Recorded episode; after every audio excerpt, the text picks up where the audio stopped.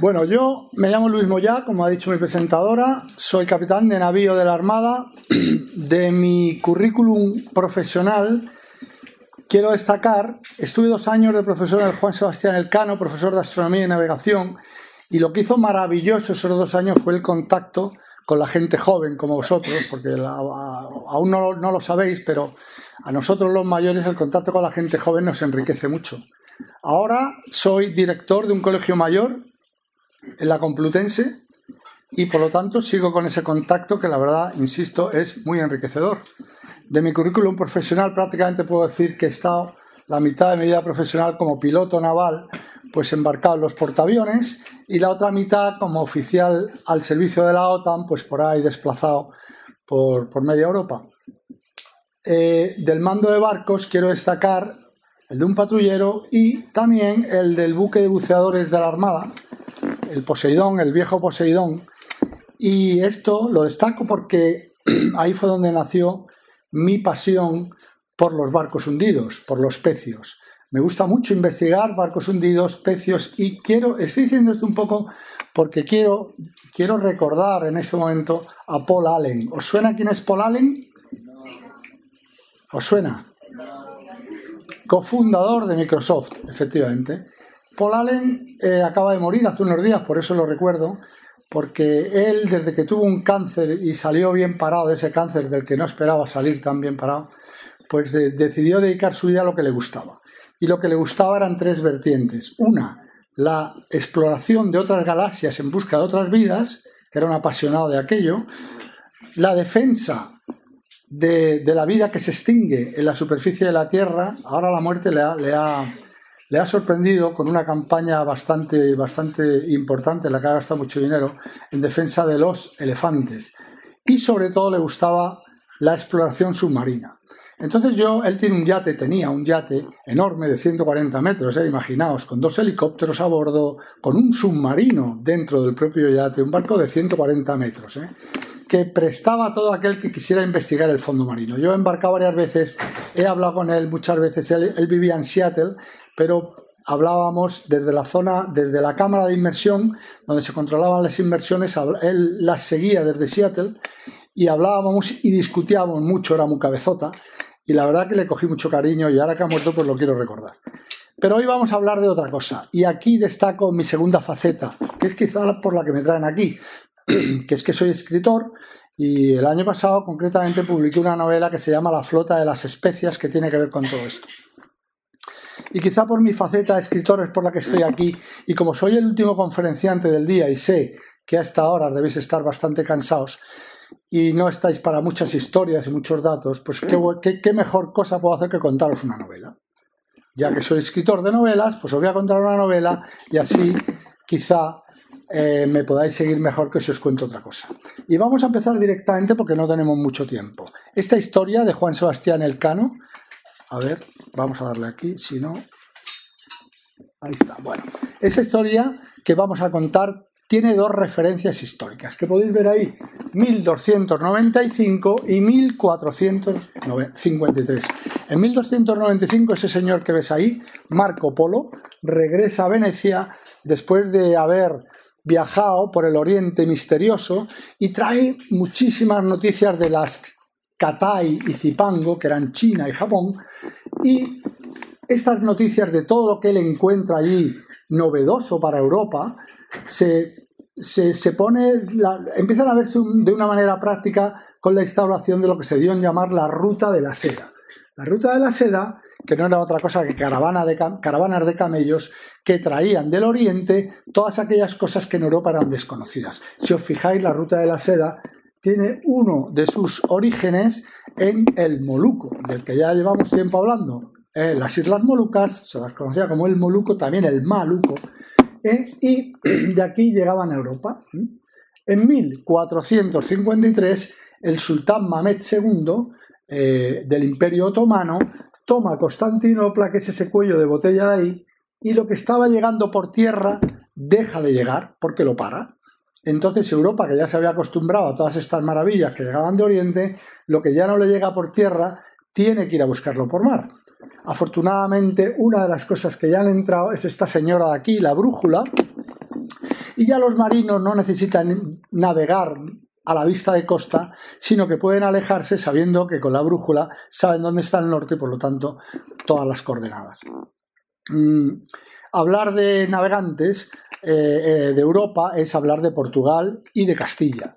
Eh, Portugal y Castilla teníamos unas relaciones bastante buenas. Concretamente, en esta, en esta época, pensad, como ha dicho mi antecesor, que el rey Carlos estaba casado con la hija del rey Manuel I de, Portugal, ¿eh? y a su vez Manuel I, en su tercer matrimonio, estaba casado con la tía de Carlos I, una, la cuarta hija de los reyes católicos. Es decir, que había unos fuertes lazos de sangre entre España y Portugal. La diplomacia trabajaba a marcha martillo. Pero también había muchas suspicacias y también trabajaba mucho el mundo del espionaje. Había muchísimos espías castellanos en Lisboa y había muchísimos espías portugueses en España. Entonces nos llevábamos bien, pero talasocracia. ¿Conocéis esta palabra? Talasocracia es el gobierno del mundo por el control de las líneas de comunicación, en este caso las líneas comerciales. Por lo tanto, teníamos el mismo objetivo, las líneas comerciales. El objetivo era el Moluco. Yo eh, la verdad que me han gustado mucho las dos presentaciones previas a la mía.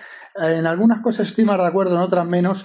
Yo no diría que, esto fue ni, una aventura ni una expedición científica. Y a la vez fue las dos cosas. Esto para mí fue una expedición comercial. ¿eh? Fue la primera piedra en lo que hoy llamamos globalización, una expedición comercial, porque allí lo que se iba a buscar eran especias para traer dinero, que en esa época un kilo de, cualquier especia de pimienta valía su peso en oro. Y, un saquito de especias era, representaba el sueldo de toda una vida de un orfebre o de un artesano. Imaginaos el dineral que se dilucidaba en esas islas de las especias. Por lo tanto, para gusto era una, era una, una, era una misión comercial.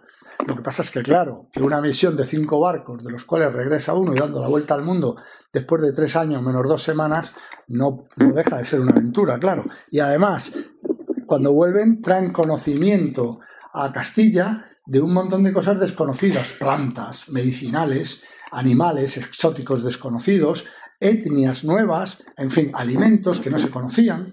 ¿Eh? Por lo tanto, es resulta ser también una expedición científica. No era tanto para medir dónde estaba el, Moluco, si estaba en Portugal o en Castilla, porque realmente no había herramientas para medirlo. Eh, para decidir si estaba o no estaba. Y estaba tan en el antimeridiano, del que ya se ha hablado, que realmente los portugueses siempre iban a decir que estaba en su, en su demarcación, igual que los castellanos iban a decir que estaba en la suya. Por lo tanto, eh, me parece que era una, una, el objetivo era comercial. Pero bueno, tenemos aquí el meridiano de Tordesillas, ya hemos hablado, que dividía la tierra en dos partes, la, al oeste es Castilla y al, este portugués. Los portugueses pues bojeaban, verbo, verbo marinero de la época, el, el continente africano para llegar al mismo sitio que los españoles llegaban directos por el oeste. El meridiano de Tordesillas era bastante resbaladizo, por lo que ya se ha contado aquí también, eh, pero es que además el Papa, que fue al arbitrio al que se recurrió, decidió que serían 370 leguas al oeste de, las islas de Cabo Verde. Las islas de Cabo Verde son 10 y de la más oriental a la más occidental hay 20 leguas, que son 90 kilómetros. Por lo tanto, ya a Brasil le estábamos dando unos barriendo para casa 90 kilómetros para aquí y los otros 90 kilómetros para allá, que son 180 kilómetros. Y además, para colmo, la lengua castellana y la portuguesa eran diferentes. En definitiva, cada uno arrimaba el asco a su sardina y si este meridiano era resbaladizo, imaginaos el antimeridiano o contrameridiano que pasa por el otro lado de la Tierra y que justo pasaba por encima de las Molucas. Por lo tanto, iba a ser imposible definir de quién era. Como ha dicho muy bien eh, mi antecesor, eh, Pedro era, perdón, Antonio. perdóname. Como ha dicho muy bien Antonio, todo esto se resolvió por dinero, lo has dicho tú también, se resolvió con dinero en el Tratado de Zaragoza en 1529. Pero de aquellas, el rey Carlos ya tenía muchos frentes abiertos en Flandes, el protestantismo, no tenía dinero y vendió el derecho a cambio pues eso, de dinero. ¿no? Eh, seguimos un poco avanzando, a ver si esto me va así. Bien. Bueno, pues para los españoles empieza con este cuadro del Museo Naval eh, en 1492, el 12 de octubre, cuando Cristóbal Colón llega a lo que él esperaba que fueran las Indias, ¿eh? pero hoy sabemos que no lo eran. Entonces, a partir de ahí las cosas circulan con mucha velocidad. En el año 1500, en el puerto de Santa María, este cartógrafo Juan de la Cosa, de Santoña, pues dibuja la primera carta. Es verdad que ahí dice algo de los ingleses. Bueno, tres años antes ya eh, un italiano de nombre Giovanni Caboto, naturalizado inglés con el nombre de John Cabot, ya había estado navegando por ahí, seguramente se refiera, eh, esa anotación se refiere a eso. Eh, el caso es que lo que presenta a los reyes es una carta muy rica en detalles en Europa y África, pero muy pobre en el objetivo. En realidad, si os fijáis, esto es un gurruño que no se sabe bien lo que es. Entonces, en el año 1500, después de ocho, años después de haber descubierto lo que todavía no se sabe que es América, eh, pues resulta que no sabemos qué es lo que hay ahí. Por eso, mm, seguimos, Cristóbal Colón hace cuatro viajes, solamente en el último de ellos, en el año 1506, 1504, perdón, él muere en el 1506. El año 1504 es el, cuarto viaje, es cuando toca el continente. Hasta ese momento había tocado islas.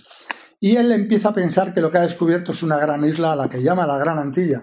El caso es que en el año 1506, cuando él muere, fijaos que en el último viaje, en el año 1504, un año antes, en 1503, se ha fundado la casa de contratación que va a llevar todo lo que tenga que ver con Indias. ¿eh? Al frente de la casa de contratación se pone un señor que se llama Juan Rodríguez Fonseca, el obispo de Burgos. El obispo de Burgos se pelea con Cristóbal Colón, le echa un pulso a Cristóbal Colón a ver quién es más poderoso y Cristóbal Colón, Colón era una de las personas más poderosas de Castilla en ese momento. Sin embargo, gana a Juan Rodríguez Fonseca, que se lo trae cargado de cadenas y se convierte en uno de los personajes más importantes eh, de, Castilla. Como veremos ahora, tendrá una gran proyección sobre el viaje de Magallanes y el Cano. El caso es que eh, en, ese momento, en el año 1506-1508, el piloto mayor de la Casa de Contratación es Américo Vespucho, pero el cartógrafo más importante de Europa es un alemán que se llama Martin Walsey Miller y este empieza a dibujar una carta de lo que él no sabe si es una isla o un continente. Empieza a dibujar, a dibujar, y llama a Américo Vespucho y le dice, oye, ¿qué es eso? Porque Américo Vespucho había navegado con Colón. le dice, mira, una isla no es. Pese a que el almirante defendió hasta el último suspiro que era una isla, una isla no es porque yo he visto dos grandes ríos allí, el Orinoco y el Amazonas, he visto su, la desembocadura con un delta de 100 kilómetros y eso no puede jamás corresponder a, una isla. Total, que en ese momento Hans Miller le quita el nombre que había puesto al continente, que era Colombia, en honor a Colón, y le llaman América, en honor a Américo Vespucho, que es el que le ha proporcionado la información más importante. Seguimos avanzando y en el año 1503 este explorador, Vasco Núñez de Balboa, descubre mar al otro lado del continente. Él le llama Mar del Sur, sencillamente porque al Atlántico se le llama Mar del Norte. Así pues, hay un mar al otro lado. Ese es el mar que nos va a llevar a por las especias que tanto anhelamos. ¿eh? Pero hay que pasar, hay que pasar al otro lado. ¿Por dónde se pasa? No se sabe todavía. En el año 1516, todavía en vida de Fernando II de Aragón, rey de, Castilla, en ese momento, pues ya, ya muerto Isabel, en el año 1506, como digo, un informe de un espía en Lisboa sitúa este paso en lo que hoy conocemos como el Río de la Plata. Y entonces Fernando II, en su prácticamente última decisión, porque un mes, después morirá, envía tres carabelas allí, tres carabelas ligeras, que navegan más rápido, a ver si realmente está ahí el paso. Eh, al frente de estas carabelas va Juan Díaz de Solís, que muerto Américo Vespucho pasa a ser el piloto mayor de la casa de contratación. Juan Díaz de Solís llega allí e intenta remortar lo que entonces se llamaba Río Jordán, ¿eh? ve que aquello tiene una salinidad extraña, no sabe muy bien qué es aquello, pero aquello no parece que, pase a ninguna parte, al otro mar, y entonces de vuelta ve unos indios en tierra, fondea, echa ancla y baja con unos botes a preguntarle a los indios. Y desde las otras dos carabelas que están allí dando vueltas, ven cómo en cuestión de cinco minutos los matan, los meten en una olla y se los comen. Eran caníbales, perdón, indios guaraníes, eran caníbales y desaparece Juan Díaz de Solís. En ese momento el río Jordán pasa a llamarse Río de Solís. Pero las dos carabelas vuelven a España sin tener noticia de dónde está el paso. Al año siguiente resulta que en España pues reina Juana la Loca, pero ya ha sido oficialmente declarada demente. Por lo tanto, los castellanos, los nobles castellanos, quieren un rey que les mande y ese rey empiezan a pensar que puede ser Fernando, hermano de Carlos, hermano menor. Por lo tanto, el regente de España, que es el cardenal Cisneros, envía una carta a Carlos y le dice, mira, vente corriendo para aquí, porque como no te vengas aquí corriendo, estos van a nombrar rey a tu hermano ¿eh? y, están las aguas aquí muy revueltas. En ese momento Carlos, que como muy bien habéis dicho, ni siquiera habla castellano, se ha criado en Flandes, ha nacido de hecho allí, y, ni siquiera habla castellano, se viene tiene tan poco dinero que le tiene que pedir un barco a su cuñado Cristian II de Dinamarca, y este barco es el Engelen, que viene a Laredo, pero porque hay un temporal y tal, desembarca en, Asturias. Y en, una vez que desembarca, por cierto, hay que decir que España, esto es una, no es frase mía, esto es de un, de un sabio, ¿eh? que España es el producto de tres desembarcos. Esto es importante, la, importancia del mar en España. ¿no? El desembarco de Tarik en Tarifa en el 711, el desembarco de Cristóbal Colón en Guanahani en 1492 y el desembarco de Carlos I en 1517 en, en, en Asturias. Bueno, Carlos lo primero que hace es que corre a Tordesillas a pedirle a su madre un papel en el que diga que él es su heredero para, para quitar a su hermano en medio. Y de hecho, una vez que tiene ese papel, lo que hace es que envía a su hermano a embarcar en el Engelen, que en ese momento ha pasado a reparar a pasajes, para que vuelva a Flandes y quitárselo en medio. Cuando llega Fernando allí, el Engelen ha, ardido en llamas y no puede, no puede embarcar. Eh, pero luego más tarde a Fernando lo quitarán de en medio porque Carlos no quería que le hiciera sombra. Por lo tanto, Carlos se, sienta en su trono en Valladolid, que era entonces la capital de España, y empieza a, va a ver las cortes de Castilla, va a ver las cortes, él pide dinero. Él necesita dinero porque no tiene dinero y para gobernar un país hace falta dinero. Y además, aunque su el, el, emperador del Sacro Imperio Romano Germánico gozaba de buena salud, pero él ya se da cuenta que la gente se está posicionando para. porque el, título de emperador no se heredaba, sino que te elegían los siete príncipes electores. Y si tenías los votos de cuatro de ellos, te elegían emperador. Y para eso hacía falta mucho dinero. Y los adversarios que tenían Carlos no eran cualquier persona. ¿eh? Eran Enrique VI de Inglaterra, Francisco I de Francia, el propio Manuel I de Portugal. Por lo tanto, necesita dinero. Cuando de repente aparece este señor y le dice, Magallanes, le dice, mira, yo eh, yo he estado por la zona del, Moluco y Magallanes no era navegante, ¿eh? no era navegante, pero era un buen comandante y había estado allí peleando pie en tierra y conocía muy bien toda aquella zona y además tenía correspondencia con un personaje muy importante de toda esta historia, que es Francisco Serrao, Francisco Serrano, portugués. En Portugal había pasado una cosa. Cuando muere Juan II, el anterior a Manuel I, no tiene hijos, solo tiene un hijo natural y, él quiere que sea el rey de Portugal, pero lógicamente se le opone su primo Manuel porque por sangre le corresponde a Manuel. Entonces hay allí litigan, hay, hay unos problemas y cuando finalmente se impone Manuel, a todo el que tiene que ver con Juan lo quita en medio, entre otros a Magallanes, que por eso aterriza en Valladolid a, a exponerle sus ideas a Carlos I.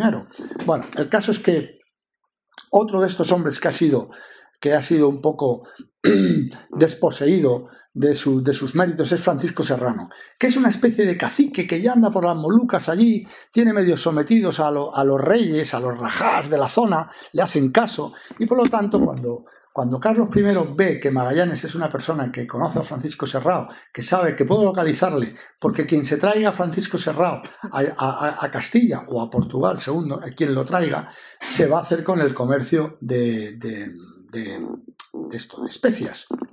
Además, parece ser, esto no está demostrado, pero parece ser, hay otro cartógrafo portugués muy bueno, muy importante, Martin Behaim, que parece ser que tenía una carta de todo el globo en la que aparecía el paso al, al otro mar. Y entonces pudiera, se piensa que pudiera haberle mostrado este secreto y Carlos confía en él le dice al obispo de Burgos, al obispo Fonseca, que monte inmediatamente una expedición de cinco naos para ir a por aquellas riquezas del mundo. Así es como, así es como aparece, pues bueno, ahí está donde supuestamente decía Martin Behind también que estaba el paso. Así aparecen las cinco naos que viajarán a, las Molucas y de las cuales regresará una a bordo de, con el Juan Sebastián Elcano. Bueno, tenemos ya cinco naos, 234 hombres que salen de Sanlúcar y eh, el 20 de septiembre de 1519. Bueno, en Tenerife, una vez, este número de 234 no es un capricho, sino que es una orden del obispo Fonseca, que es el que más manda en todo esto. ¿eh? Entonces, una vez que salen, pues una vez que se ven en perdón, aquí traigo siempre un poquito, eh, a mí me encantaría hablaros de las navegaciones, de cómo se vivía a bordo, de la vida a bordo, de todas esas cosas, pero eso nos llevaría a una conferencia completa. Eh, la vida del marino era muy duro, no tenía tiempo libre, eh, todo estaba castigado, no, se, no podían jugar a las cartas porque terminaban peleándose, no podían... la blasfemia estaba castigada metiendo un hierro candente por la lengua, en fin, casi todo estaba castigado, la vida era muy dura, la vida de los marineros, y por lo tanto la alimentación era muy importante porque era la que le mantenía a uno con, fuerzas para, para, trajinar cada día. De aquí traigo como curiosidad el, el alimento principal era el bizcocho.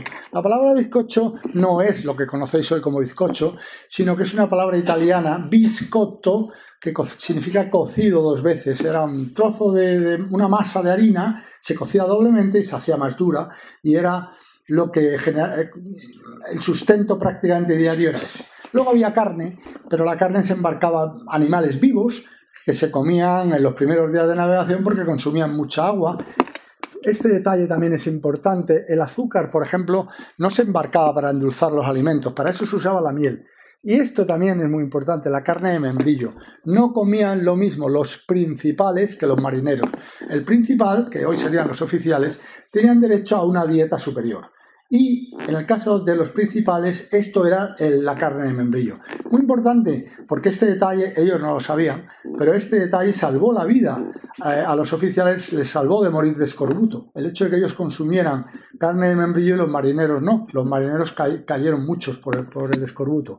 También es importante porque hay una discusión sobre el vino que se embarcó ¿eh?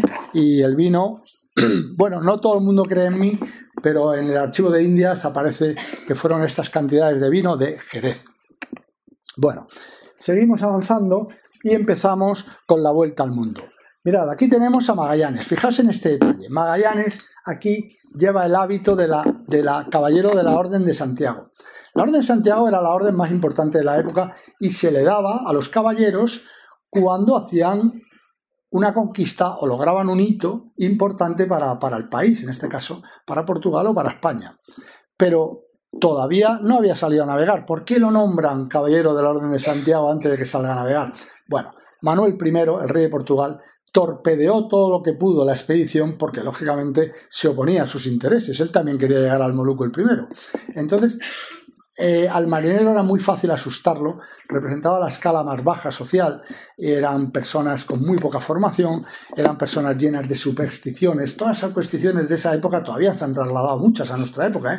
el marinero era muy supersticioso y por lo tanto enviaban espías allí a decir a los marineros que se iba a acabar el mundo y que iban a caer, que en el Ecuador el calor era tal, que la madera se iba a derretir y se iban, en fin, pero además de esto, intentaron atentar contra la vida de Magallanes dos veces, el rey Manuel primero. Y entonces, ¿qué es lo que hizo el rey Carlos?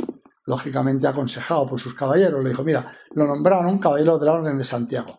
Caballero de la Orden de Santiago significaba que si tú si el rey Manuel, siendo ya caballero de la Orden de Santiago, hubiera atentado contra, contra Magallanes, el resto de caballeros de la Orden de Santiago se hubieran puesto en contra del rey Manuel. Y realmente todas sus mesnadas en Portugal, que eran las que necesitaba para combatir, eran caballeros de la Orden de Santiago, por lo tanto ahí se acabó la agresividad. Aquí tenemos al otro personaje, en realidad este no es el obispo Fonseca, pero como tiene una cara tan siniestra, lo traigo, este es un cuadro de Velázquez de un siglo después, pero es que el obispo Fonseca nadie sabe cómo era pero era un personaje bastante siniestro.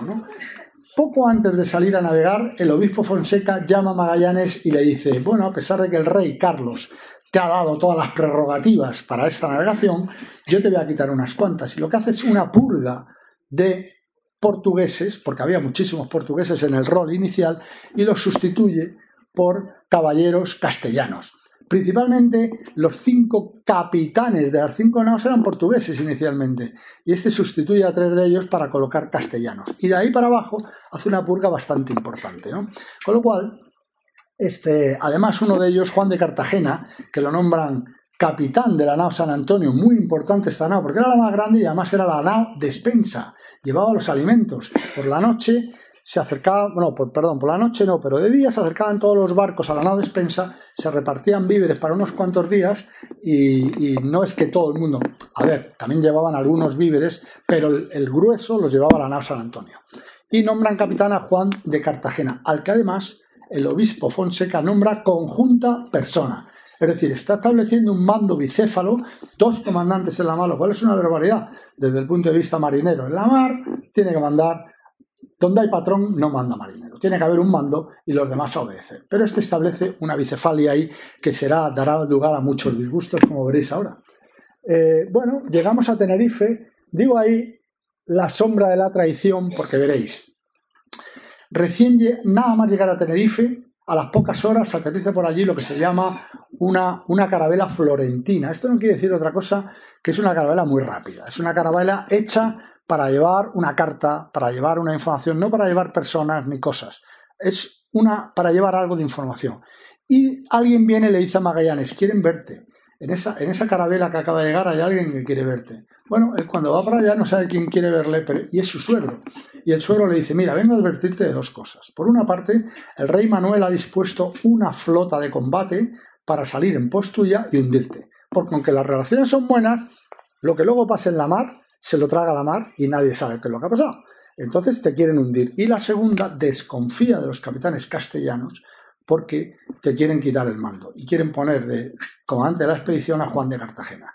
Claro, con este estigma de desconfianza, ¿qué podía hacer Magallanes a partir de ahí? Pues después de darle muchas vueltas a la cabeza, lo que hace es, bueno, ahí tenéis arriba un poco cómo es la expedición, cinco naos, cinco capitanes, Magallanes, y Juan Rodríguez Serrano, posiblemente hermano, si no hermano primo de Francisco Serrano, el que hablábamos hace un momento, y tres castellanos, y dos estrellas aquí, dos mandos, personas 265, porque lejos de lejos del obispo Fonseca, Magallanes, perdona, mete más gente a bordo hasta 265. Bueno, pues están aquí inmediatamente, Magallanes da orden de zarpar. Vámonos.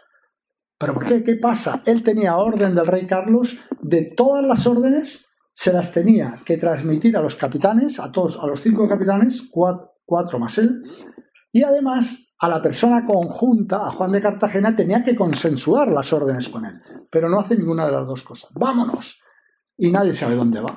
Lejos de coger el rumbo al Caribe para ir a América, lo que ya se sabe que es América, y bajar hacia el sur, pues lo que hace es que se deja resbalar por la isla de Tenerife hacia el sur, se aleja primero 20 millas, que es más o menos el horizonte, lo que decía, ¿eh? ahí ya no te ven, te alejas y cuando ya no te ven, te vas para el norte o para el sur, porque desde tierra puede decir, no, han ido para allá o no han ido para allá. Él se va al sur, agra y echa el ancla en Granadilla de Abona y se queda ahí esperando. Eh, los capitanes le dicen, oye, ¿qué estamos haciendo aquí? Y él dice, bueno, no, es que aquí el agua es muy buena. El agua era lo último que se embarcaba, porque se podría. Y dice, es que aquí el agua es muy buena y además hay, hay resina, hay brea para los barcos de madera fundamental. Pero los capitanes desconfían, dicen, no, tú nos estás ocultando algo. Y además esto no lo tenías que haber dicho antes. Es, aquí hay algo que no, no vemos claro. Claro, lo que él no quiere es que los portugueses cuando lleguen, lógicamente van a salir a buscarlos eh, para allá, ¿no? Y entonces él lo que quiere es esconderse y que pasen los portugueses que presumiblemente sus barcos serían más rápidos que los de Magallanes. Total, en realidad los portugueses justo lo que hacen es eso, que lo van a buscar hacia el mar abierto. Y él lo que hace es que empieza a navegar al sur, al sur de la costa de África, o sea, la ruta portuguesa. Con lo cual los, los capitanes castellanos dicen, oye, este tío este está trabajando para, para, el rey Manuel. ¿Qué hacemos por aquí? Claro, el otro no le cuenta que desconfía de ellos y que, hay unos que le vienen buscando. Entonces nadie entiende nada. Esta ruta además es muy peligrosa. Eh, está sujeta a muchas tormentas, a muchas calamidades. Ahí hay un cabo, por aquí hay un cabo que se llama el cabo Non, N-O-N, Non, eh, que los portugueses tenían un dicho que era quien pasara o cabo non, voltará o non. Es decir, que era un cabo muy peligroso. A partir de ahí para el sur, la navegación se hacía muy cuesta arriba. De hecho, pasaron muchísimas tormentas. Murieron 15 hombres. Algunos de ellos se tiraban al mar, literalmente, porque desesperados de las tormentas, de las calamidades que llevaban encima. Y Aquí tenéis, algunos descubren ahí el fuego de San Telmo, que contrariamente a lo que se cree, al marinero no le daba miedo el fuego de San Telmo, sino todo lo contrario, porque significaba que había pasado la tormenta. ¿no? Cuando ya pasa la tormenta, se reúne Magallanes con sus capitanes, los manda a venir, y entonces todos esperan una explicación de por qué está navegando por allí, y lo que hace Magallanes es que le dice al capitán de la Victoria, a Luis de Mendoza, le dice, oye, he sabido que ha habido un caso de sodomía a bordo de, la victoria. La sodomía estaba penada con la muerte, pero normalmente los capitanes no llevaban tan lejos esto, sobre todo si eran relaciones consentidas. Pero él dice, ha habido un caso de sodomía. Dice, bueno, realmente yo lo, consulté con Juan de Cartagena, que es persona conjunta, y me dijo, bueno, dale unos latigazos y ahí se acaba la cosa. Dice, no, no, no, no, no, aquí el comandante de la expedición soy yo, y yo soy el que decido. Y como la sodomía está castigada con muerte por estrangulamiento, quiero estos dos estrangulados. Realmente, y, los estrangula, realmente lo que está haciendo es buscar el choque con Juan de Cartagena, que era un individuo colérico, era un individuo con mucho carácter, y realmente Juan de Cartagena salta. Y cuando salta, ya está él preparado para, salta para defender al, capitán de la victoria. Y cuando salta, él ya tiene preparado a otro personaje muy importante de esta historia, que es Gonzalo Gómez de Espinosa, el alguacil de la flota. No era marino, era el alguacil de la flota. Y entonces Mariana le dice, alguacil, prende a Juan de Cartagena. Prenden a Juan de Cartagena. Por eso ahí veis Antonio de Coca, donde antes estaba Juan de Cartagena. A Juan de Cartagena lo mandan a la Victoria como sobresaliente. Ya no tiene mando, ya no tiene nada. Y ahora el nuevo capitán de la de la Nao San Antonio es este hombre. Bueno, seguimos avanzando. El 13 de diciembre llegan a, lo que hoy es Río de Janeiro. Los españoles bautizábamos los lugares según la fecha, el santoral, ¿no? Y los españoles le ponemos el nombre de Santa Lucía, el 13 de diciembre. En, Santa Lucía, Magallanes, las cosas se tranquilizan bastante, pero Magallanes da una orden que no gusta. Por una parte, sustituye a Antonio de Coca que estaba en la nao San Antonio, por Álvaro Mezquita, que es primo de Magallanes y ha embarcado como sobresaliente, no sabe nada del mar, pero lo nombran capitán de la nao San Antonio. Ya los castellanos empiezan a murmurar otra vez, oye, este tío al final va a hacer lo que él quería, poner aquí a portugueses. Además, Esteban Gómez es una persona muy importante también en esta historia. Esteban Gómez llevaba 10 años navegando para la corona de Castilla. Era un hombre, desde el punto de vista como navegante, muy, muy, muy bueno. Se lo ponen a, Magallanes a bordo de la, de la nao eh, de, la nao, de la nao Trinidad, que es la nao que lleva el mando de la expedición, se lo ponen porque Magallanes realmente no era un navegante, se lo ponen para que le ayuda. Pero Esteban Gómez odiaba a Magallanes, dice, jo, este tío acaba de llegar aquí y el rey va y lo pone al frente de la expedición y yo que llevo aquí 10 años y soy marino, a mí no me pone. Chocan, chocan, chocan, chocan y Magallanes decir, tú fuera de aquí y lo manda a San Antonio también. Craso error, como veremos enseguida. A partir de aquí se, se suceden las entradas en todos los estuarios donde pudiera estar el paso. Y aquí pasa una cosa muy curiosa. En, el, río de la Plata pasa una cosa muy curiosa. Cuando llegan allí, intentan a ver lo que hay allí, no ven nada, no ven que se pueda seguir, ven indios en tierra, pero ya saben lo que le ha pasado a Juan de Solís. De manera que bajan con arcabuces, bajan con armamento de fuego, con miedo a ver qué pasa allí y los indios escapan. Menos uno, que se queda allí esperándolos. Y se presenta a ellos y con, y con acento gaditano le dice, hombre, no creo que le dijera, ¿qué pasa, Guillo? Pero con un acento gaditano le dice, yo soy Pedro del puerto, del puerto de Santa María. Me quedé aquí con la expedición de... porque me respetaron la vida, atención a que era muy joven, y bueno, ya me soy un más de la tribu, tengo mi familia aquí, bueno, os he visto venir y vengo a saludaros. Dice, bueno, vente con nosotros que te vuelves para casa. Dice, no, no, yo ya tengo aquí mi familia, yo ya me quedo aquí. Pero esto es importante, ¿eh? porque también, lo mismo que os decía del vino, hay una discusión por ahí a nivel eh, de toda España sobre quién fue el primer emigrante español. Los gallegos dicen que fue uno suyo, pero es posterior. Yo creo que el, primer, el primer emigrante español fue Pedro del Puerto. ¿eh? Y esto, quedaros con eso porque es importante. A cada, a cada diosecillo su pequeña gloria.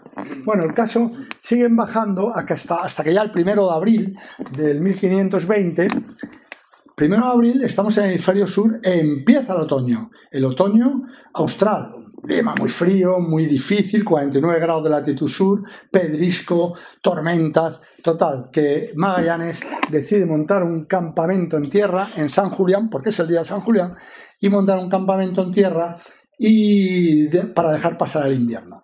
Pero ahí los capitanes castellanos empiezan a mostrarse muy molestos y llegamos a lo que se ha llamado, para mi gusto, mal llamado, no lo explicaré aquí porque no, no tenemos tiempo, motín de San Julián, que para mi gusto no lo es. Pero bueno, en cualquier caso hay una revuelta que Magallanes se adelanta, porque era muy listo, perdón, y un gran comandante, y entonces se adelanta al intento de los castellanos de hacerse con el mando de la expedición, envía a Gonzalo Gómez de Espinosa, y Gonzalo Gómez de Espinosa consigue reprimir el movimiento, y en, este movimiento muere Luis de Mendoza, y en el juicio posterior, si alguno vais a estudiar, eh, si alguno vais a estudiar derecho, pues este es el primer juicio que se hace en América del Sur. ¿Eh? Si, tenéis, si no sabéis qué trabajo de fin de grado hacer, pues mira, este es el primer juicio que se hace en América del Sur. Y de ese juicio salen 100 condenas a muerte. 100. Porque que realmente solo se ejecutan 5. ¿Por qué? Pues porque si no, no quedaban marineros, ¿no? Y uno de los ejecutados es Gaspar de Quesada, el otro capitán castellano que no, que no, no quería a Magallanes, ¿no? Y eh, a, este, a Juan de Cartagena, que era el promotor del mal llamado motín, le respeta la vida. Juan de Cartagena no es, esto no es seguro, pero pudiera haber sido hijo natural del obispo Fonseca. Por lo tanto, o por eso, o porque el obispo Fonseca lo había nombrado persona conjunta y el obispo Fonseca tenía mucho poder, le respeta la vida. Lo mete en una cabaña cárcel y ahí lo deja. Pasa el tiempo los, al resto de los castigados, condenados a muerte, les pone trabajos más fatigosos y ahí queda todo. Uno de ellos es Juan Sebastián Elcano. El caso es que tenemos aquí el motín. Quedan entonces, bueno, durante la estancia en San Julián, la nao más pequeña, la, la, Santiago, la envían a ver si encuentran el paso y en una de estas se estrella contra los arrecifes y se pierde. De manera que tenemos aquí cuatro capitanes solo un comandante, como debe ser, para, para eso se ha cargado Juan de Cartagena, y los cuatro portugueses, su primo, Álvaro Mezquita, y su cuñado. ¿Mm? Con, a Juan de Cartagena, cuando se van de allí, lo que hace es que lo dejan en una isla junto a un sacerdote, un tal Colmet, los dejan en una isla. Pero antes de eso pasa otra cosa importante. Encuentran a estos señores, los patagones.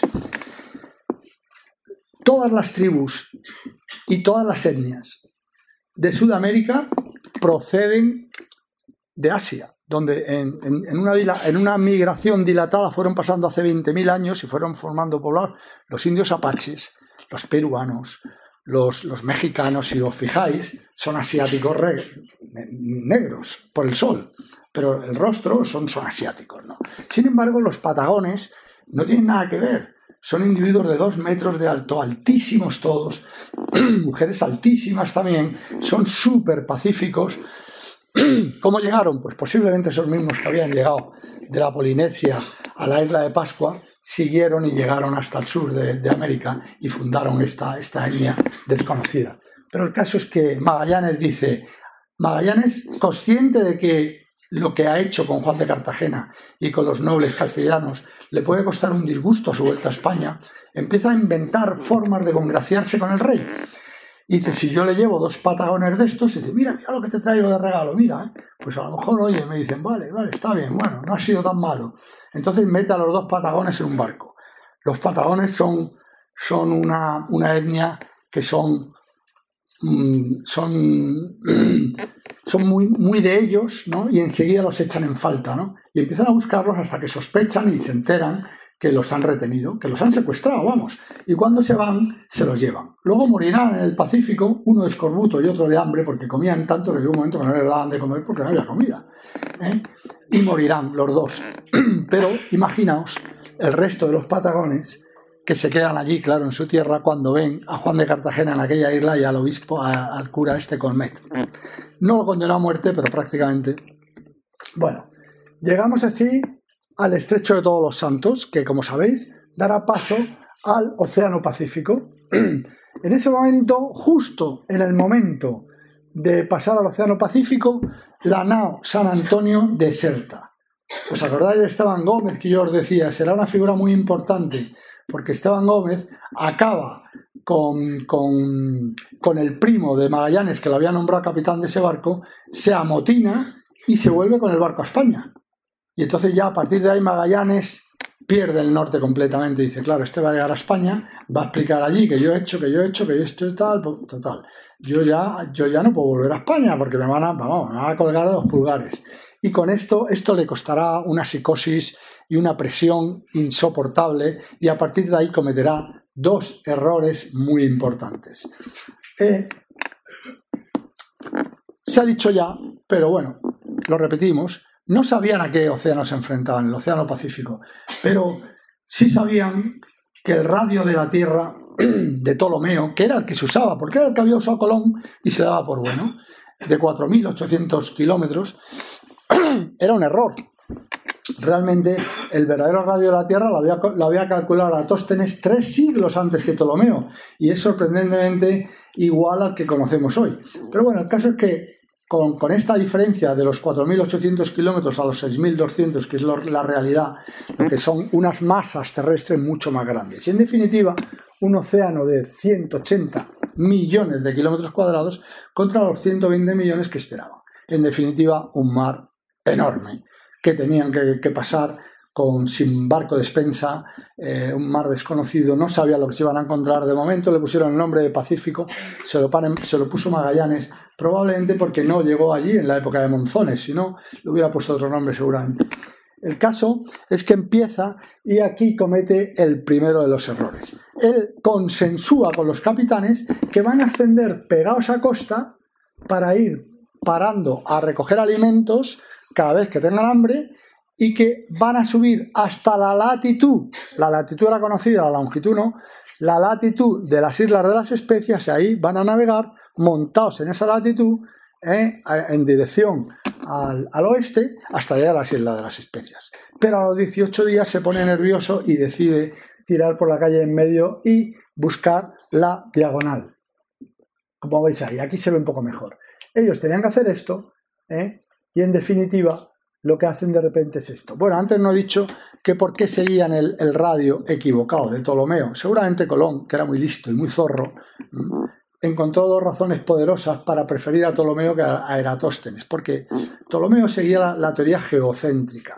La Tierra es el centro del universo, lo cual coincidía con la, con la, con la, Biblia, lo cual era importante para convencer a unos reyes que se llamaban católicos. Y la segunda, la segunda razón es porque si había menos, menos mar que navegar, pues los marineros desconfiaban menos también, claro, ¿no? porque les daba menos miedo. En este, en este sentido, aquí también pasa una cosa parecida. ¿Por qué? Esto no está explicado, pero podemos decir casi con total seguridad. ¿Por qué Magallanes decide de pronto eh, eh, establecer esta diagonal en la que además, para su mala suerte, no va a encontrar más que atolones que no tienen ni siquiera agua dulce. ¿eh? Con lo cual van a empezar a tener muchos padecimientos, van a empezar a pasar hambre, van a empezar a morir de escorbutos. Con este error, primero de los errores, Magallanes condena a muerte a, a muchos de sus tripulantes. ¿Y por qué no hace lo que habían previsto? Pues muy sencillo. Desde que en 1513 Vasco Núñez de Balboa descubriera el mar llamado del sur, se estableció en Panamá una, una sucursal de Castilla que se llamaba Castilla del Oro. Y ahí llegaba el brazo de Fonseca. Y ahí era donde le daba miedo a, a, Magallanes aparecer, porque ya digo que Magallanes ya va muy condicionado, desde que condena a muerte a los castellanos, va muy condicionado. Y posiblemente por eso decidió tirar por la calle en medio. Grave error, porque ya, como digo, murió mucha gente. Bueno, Llegan, en cualquier caso, a la isla de Guam, que como sabéis fue el último territorio que perdimos de nuestras colonias en el 98, que llegan a la isla de Guam, a la que bautizan como Isla de los Ladrones. ¿Por qué? Esto es bastante curioso, ¿no?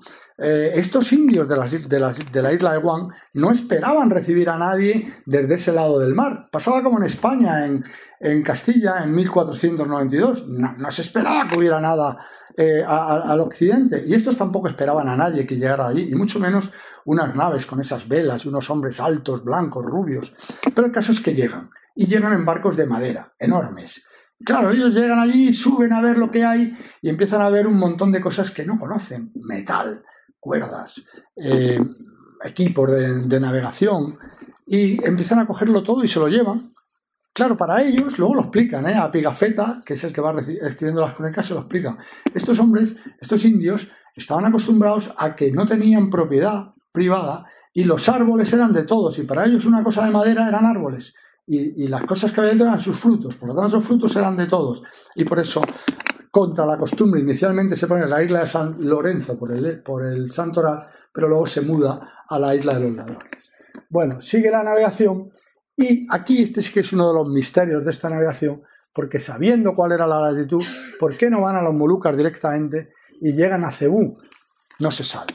No se sabe si se equivocan o si Magallanes quería someter a, algunos caciques de la zona para llevar a, Castilla y al rey, llevarle más, más, más detalles para congraciarse con él, ¿no? El caso es que llegan a Cebú y allí se encuentran a un cacique, Kulambú, muy participativo, que se somete inmediatamente cuando ven las armas de fuego y inmediatamente que llegaban a un sitio hacían un show con las armas de fuego, ¿no? Y inmediatamente se somete. Y de hecho ofrece llamar a su isla Nueva Castilla, con lo cual Magallanes dice, bueno, esto va bien, esto es lo que, lo que queremos, ¿no? Que para, en fin, y entonces le dice, sí, bueno, yo todo lo que tengo te lo voy a dar. No tengo muchas especias, porque allí no hay tantas, pero tengo todo esto, tengo licor de arroz, y tengo estos alimentos, y tengo esto y aquello, yo todo esto te lo doy a ti, pero te voy a pedir un favor. Ahí al lado hay una isla donde hay un tipo que me hace la puñeta cada vez que puede me, hace la vida imposible. De vez en cuando viene aquí, sale a la playa, me, tiene más fuerza que yo y me somete, se me lleva a la gente, esclaviza a, mis niños, esclaviza a mis mujeres. Yo te pediría que tú con tus armas de fuego fueras allá y le dieras una elección. Y Magallanes piensa, dice, esta es la mía, una victoria militar, esto es lo que me faltaba a mí, una victoria militar y se va a Mactán. Resulta que en Mactán hay un tipo que se llama Silapu Lapu, al que hoy adoran allí en Filipinas, porque representa a la persona que, realmente combatió y mató a Magallanes. ¿eh? Por eso este es el segundo error. ¿eh? Magallanes va allí sin pensarse muy bien lo que va a hacer. Y encima, el que le da la lección táctica es Silapu Lapu, porque le dice, le hace llegar, dice, mira, nosotros, los indios, no podemos combatir eh, de madrugada porque entonces nuestros guerreros muertos no, no, no, no, no van al paraíso. Entonces yo te pediría por favor que combatiéramos un poquito más tarde. Ah, sí, por supuesto, va muy sobrado Magallanes. Ah, sí, sí, sí. Realmente lo que está haciendo es llevarlo a combatir a la hora de la marea baja. Con marea baja los barcos no pueden llegar hasta la playa, los botes no pueden llegar con los con los, la, la, munición pesada, las bombardas, y lo único que se puede desembarcar son los arcabuces, los versos, que eran armas eh, personales, pero de 15 metros de alcance, con lo cual son unos 25 personas contra 400 indios con lanzas y ganan los indios con lanzas, claro, porque muere Magallanes aquí, como podéis ver, ¿no?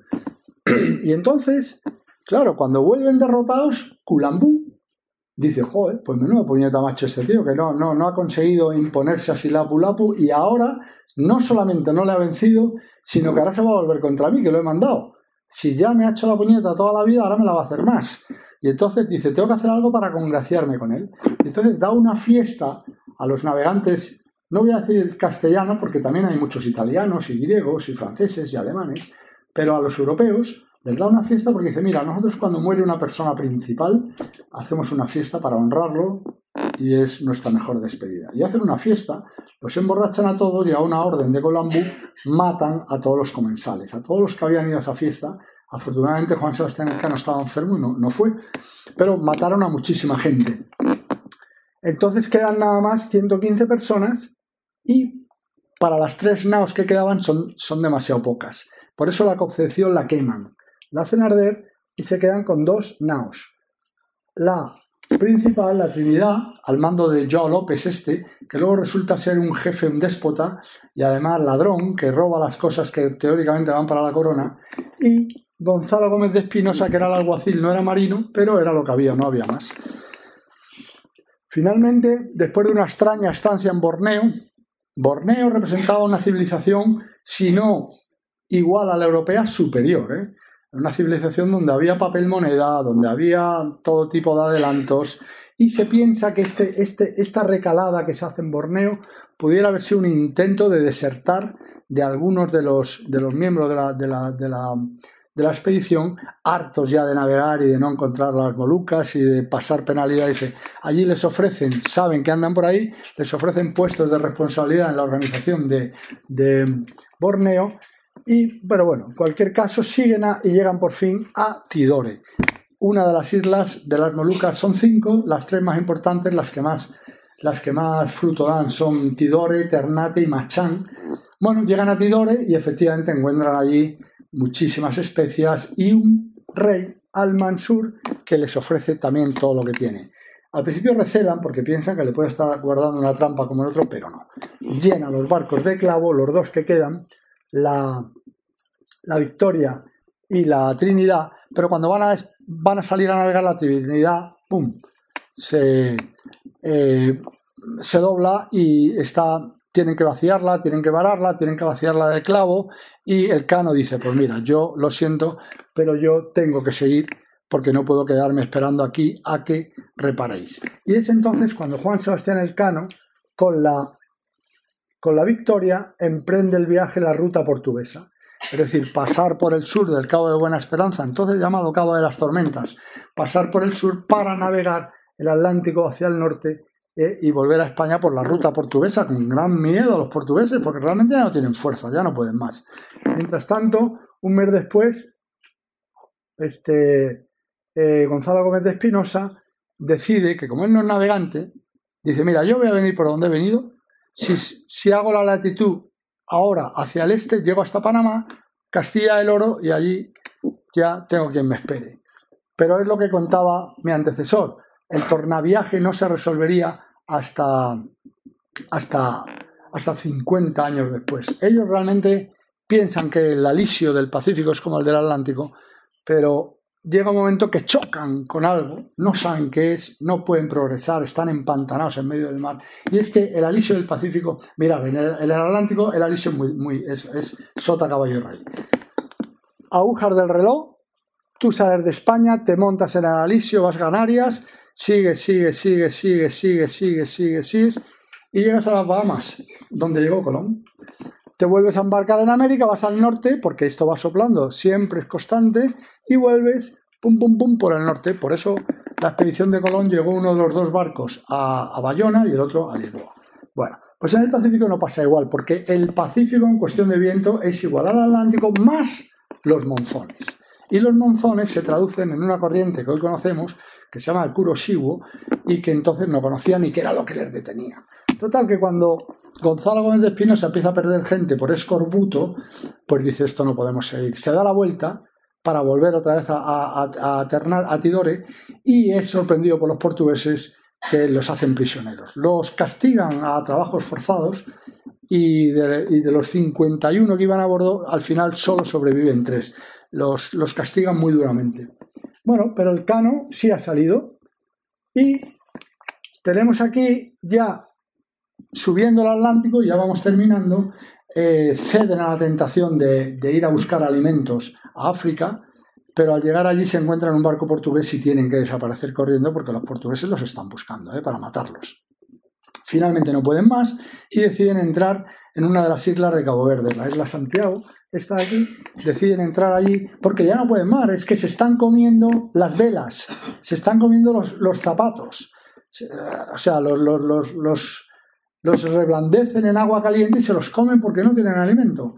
Y entonces deciden entrar fingiendo que es una nao castellana que viene de Cuba y que ha tenido una avería en un palo, les montan un palo y bueno, llegan allí, la cosa funciona durante unas horas y, y consiguen embarcar algunos alimentos, pero un portugués demasiado avaro eh, baja a tierra con clavo para cambiarlo por, por, dinero. Porque el clavo valía tantísimo dinero, dice, esta es la mía. Entonces dice, clavo, pero esto es de dónde viene. Oye, que estos son los que anda buscando el rey Manuel. Y entonces van a por ellos, el cano sale de allí a uña de caballo y se deja a 13 prisioneros. ¿eh? Esto, en ese momento, estos 13 prisioneros se sumarán a los prisioneros que han quedado los portugueses en el otro lado. Pero bueno, ya vamos llegando al final y en definitiva lo que tenemos al final de esta historia son los 18 que dan la vuelta al mundo con Juan Sebastián Elcano, ¿eh? más los tres que sobreviven a la expedición de Gonzalo Gómez de Espinosa, uno de los cuales es Gonzalo Gómez de Espinosa, y los 13 que quedan en, que quedan en, en Cabo Verde. Si a esto le sumamos los desertores de la San Antonio, el total de, supervivientes es de 85. 18 son los que dan la vuelta al mundo, pero los supervivientes son, son 85. Aquí hay una historia muy curiosa. ¿eh? Cuando van subiendo aquí ya están perdidos. No tienen fuerza ni siquiera para levantar los instrumentos náuticos. Están tan perdidos que ya están prácticamente desesperados y piensan que no van a sobrevivir. Hasta que de repente cuenta, cuenta Pegafeta. ¿eh? Eh, aparece un marino de Huelva y dice, vuelo a Huelva. ¿Cómo? Vuelo a Huelva. Yo estas cosas, la verdad, al principio las ponía un poco en duda, pero yo recuerdo que navegando por, aguas de África, eh, llevábamos un, un, viejo marinero canario que nos ayudaba, hacíamos unas vigilancias de pesca y llevábamos un viejo marinero que se las sabía todas y recuerdo que era corto de vista, bueno, prácticamente no tenía vista, ¿eh? porque era diabético y se había quedado prácticamente sin vista, pero de pronto decía, Agadir, y ahí estaba Agadir, joder, o sea, lo sabía. Por lo tanto, creo que este marinero olió Huelva. Y si no la olió, bueno, es una historia muy bonita y por eso lo cuento. El caso es que con esta historia, pues llegamos a estos 18, ¿no? Y eh, es cuando se produce la audiencia a la que, de la que hablábamos antes de, de Juan Sebastián Elcano con el rey. El rey queda maravillado con Juan Sebastián Elcano. Imaginaos la persona más poderosa del mundo, pero que no sabe nada del mundo y de pronto llega un marino y le dice, pues mira, hay gente que mide en 1,20, que se llaman pigmeos, hay gente que mide en 2 metros, que se llaman patagones, hay mujeres que son así y mujeres que son asado, hay este tipo de alimento que no se conoce aquí, hay este tipo de planta que te la tomas y ya se te pasa el dolor de barriga, hay este, claro, está maravillado escuchándolo, ¿no? Tanto es así que Pigafetta está muy molesto porque Juan Sebastián Elcano no le ha seleccionado para ir a ver al rey y no lo ha seleccionado porque Pigafetta no menciona a Juan Sebastián Elcano en su libro nunca porque lo odiaba. Y sin embargo adoraba Magallanes y todo era Magallanes, Magallanes. Juan Sebastián Elcano no se lo lleva. Pigafetta intenta luego vender su libro al rey y el rey no quiere saber nada ni de Pigafetta ni de su libro. Solo quiere hablar con Juan Sebastián Elcano, al que nombra. Bueno, Juan Sebastián Elcano lo saluda con esta frase tan bonita. ¿eh? Fijaos, Majestad, hemos dado la vuelta a toda la redondez de la tierra. Fijaos. ¿eh? Y el rey encantado con Juan Sebastián Elcano, le da un título de nobleza y le da este escudo de armas. Fijaos qué escudo más curioso, porque aparte del yelmo, que lo tenían todos, y Castilla, que está representada por ese castillo, como, como, como, en, todos los, como en todos los escudos de armas, bueno, pues tiene aquí la frase primus circundedistime, el primero que, que, me diste la vuelta, es la tierra la que le está diciendo, ha sido el primero que me ha dado la vuelta.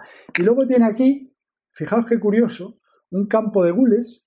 ¿Sabéis? Un campo de gules, cuando escuchéis la expresión un campo de gules, significa sencillamente rojo. El gules, gules significa color rojo. Cuando se le daba a alguien un título con campo de gules, significaba que era un hecho de sangre. Y bien que se lo había ganado eh, Juan Sebastián Elcano, tuvo mucho derramamiento de sangre. En todo caso, campo de gules con tres piezas, tres nueces moscadas aquí. Todo esto son piezas de clavo, pum, pum, pum, y aquí, cruzados, en lugar de dos sables, como se solía hacer, o dos fusiles, o dos arcabuces, como se solía hacer en la época, pues ¿qué hay? Dos vainas de canela, las especias. Título de armas de Juan Sebastián Elcano. Y ya, bueno, en resumen, la llegada de estos 18 a Sanlúcar, que aparecen ahí descendiendo del barco con las velas en la mano, para ir a dar gracias a Nuestra Señora de la O, la parroquia donde se habían despedido, han pasado muchas penalidades, muchas adversidades. La mar ya de por sí es una adversidad. Y no la mar en su peor estado, las tormentas, eso no les asustaba. Sobre todo al final. Lo que les asustaba es la ausencia de viento. Eso es lo peor que te puede pasar en un barco de vela. Porque detrás trae hambre, necesidades, nervios y muchas veces mm, asesinatos a bordo de los barcos. Se dio también, ¿no?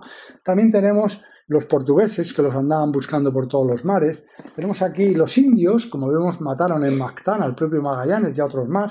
Culambú se llevó por delante a muchos de ellos.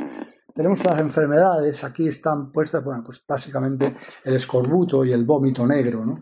Y este señor, que con su largo brazo asustó tanto a Magallanes que cometió muchas imprudencias y hizo que al final de todo esto, donde ya no había Magallanes, emergiera la figura de Juan Sebastián Elcano, que fue la, la verdad fue un personaje heroico, ¿eh? porque ya sin apenas fuerza, sin nada que comer, decidió ir por el lado portugués, multiplicar las adversidades, pero una persona que no ha navegado esos mares y no conoce los vientos no lo haría en su sano juicio, lo que pasa es que va a estar desesperado.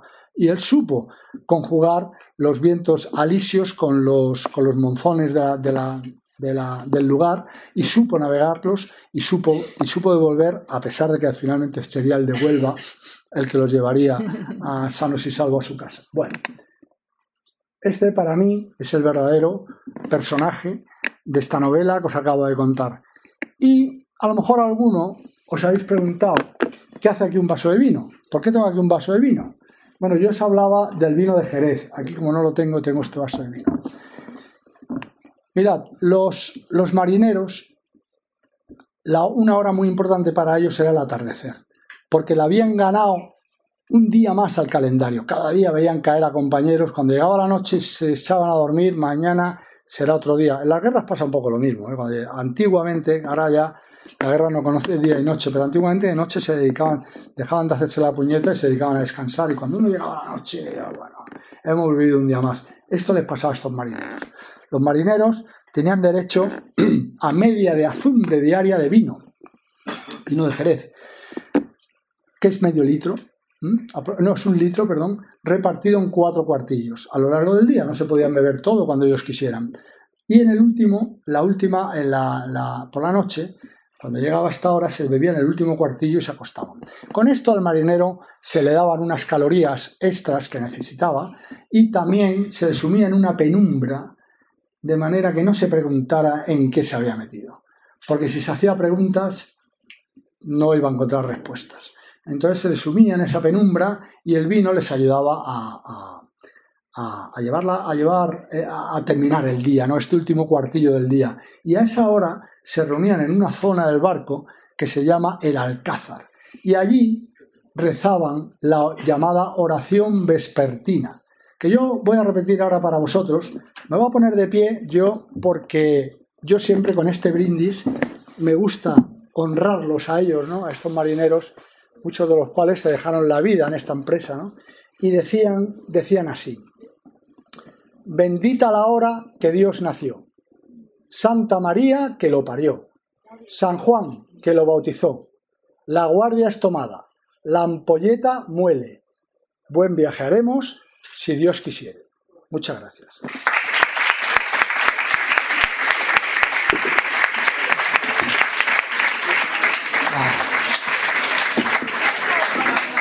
Bueno, yo no sé vosotros, yo tengo la impresión de haber hecho un enorme viaje. Creo que no se ha podido ofrecer un panorama más completo de este viaje, sería muy difícil. Eh, por un lado, hemos, eh, se ha insistido muchísimo en los aspectos científicos, técnicos. El primero de nuestros ponentes nos ha ilustrado y, y, ha insistido muchísimo en la preparación científica del viaje, la preparación en la casa de contratación. Hemos tenido una segunda intervención eh, a cargo de José Ramón Vallespín, que ha puesto mucho énfasis en los aspectos geopolíticos del viaje, sin por ello descuidar también los aspectos científico-técnicos. No en vano tenemos la suerte de contar con una serie de ponentes que saben mucho de ciencia y que además saben navegar como, como ninguno. Y en esta última intervención, don Luis Moya nos ha mostrado otra vertiente del viaje, siempre como telón de fondo, los aspectos científicos, técnicos, políticos, comerciales, pero se ha insistido sobre todo en la dimensión humana del viaje. Eh, yo le estaba escuchando y en cada momento estaba pensando la cantidad de decisiones difíciles que se tenían que tomar. No es una a lo largo del viaje, sino continuamente. Las personas que nos acompañan saben mucho de la, de la importancia, como se ha dicho, del mando en un viaje de estas características. Y aquí yo he perdido la cuenta, lo estaba intentando ver cuántas veces se habían tenido que tomar decisiones, unas que hemos visto acertadas, la mayor parte, pero muchas también, algunas equivocadas, pero tomarlas ¿no? en una.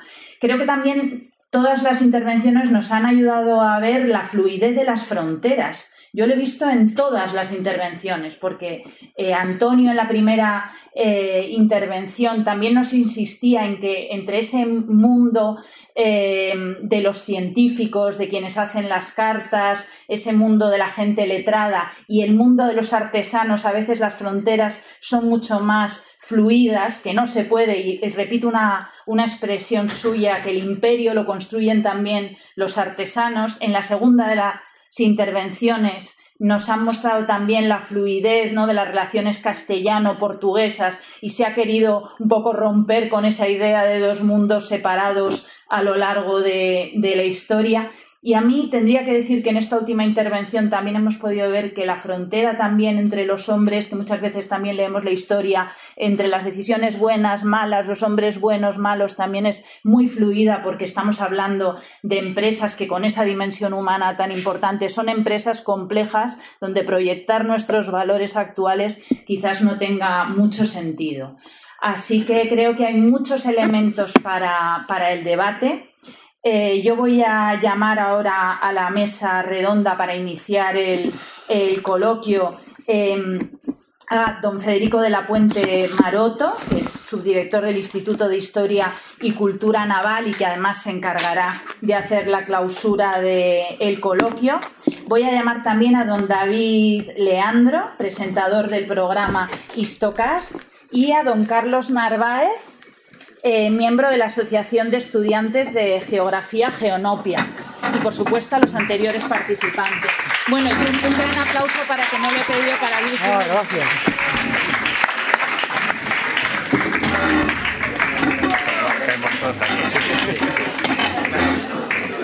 Como un submarino. Como un submarino. Como un submarino. que los 60, entonces ya todo bien. ¿Cómo se nota? ¿Cómo se nota, cómo se nota que soy director de un refinador el chorreo que les he hecho? Ya te he visto.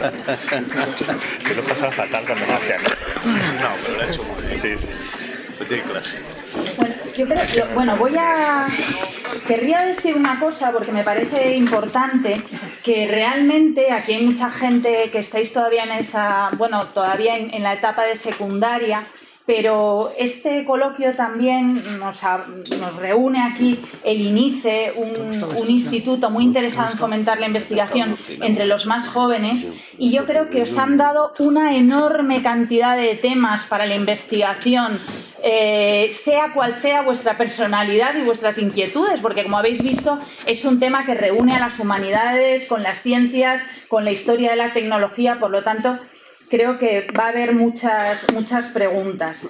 Voy a dar en primer lugar la palabra, antes de abrir el coloquio, eh, a, David Leandro, presentador del programa Histocast, y a Carlos Narváez, miembro de la Asociación de Estudiantes de Geografía Geonopia, porque que hagan una breve presentación de las dos instituciones a las que pertenecen o representan eh, puede ser también interesante para después abrir el, diálogo y, que, y sobre todo para que conozcáis lo que hacen desde estas dos eh, asociaciones e instituciones y después ya abriremos el, debate.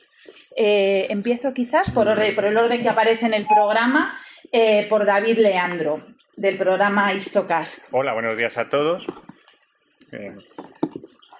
Vale, ahora que tengo micrófono.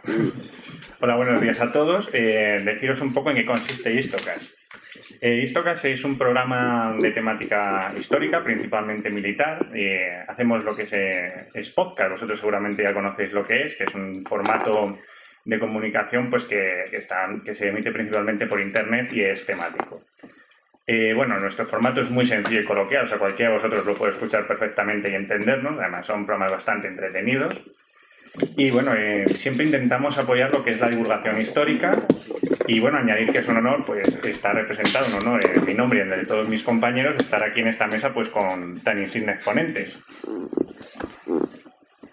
pues doy ahora la palabra a Carlos Narváez, miembro de la Asociación de Estudiantes de Geografía Geonopia, para que se pueda presentar. presentar. Eh, buenos días con todos. Eh, la Asociación de Estudiantes eh, de Geografía Geonopia lleva participando algún tiempo ya colaborando con proyectos como Procesul, que creo que algunos chicos nos conocen.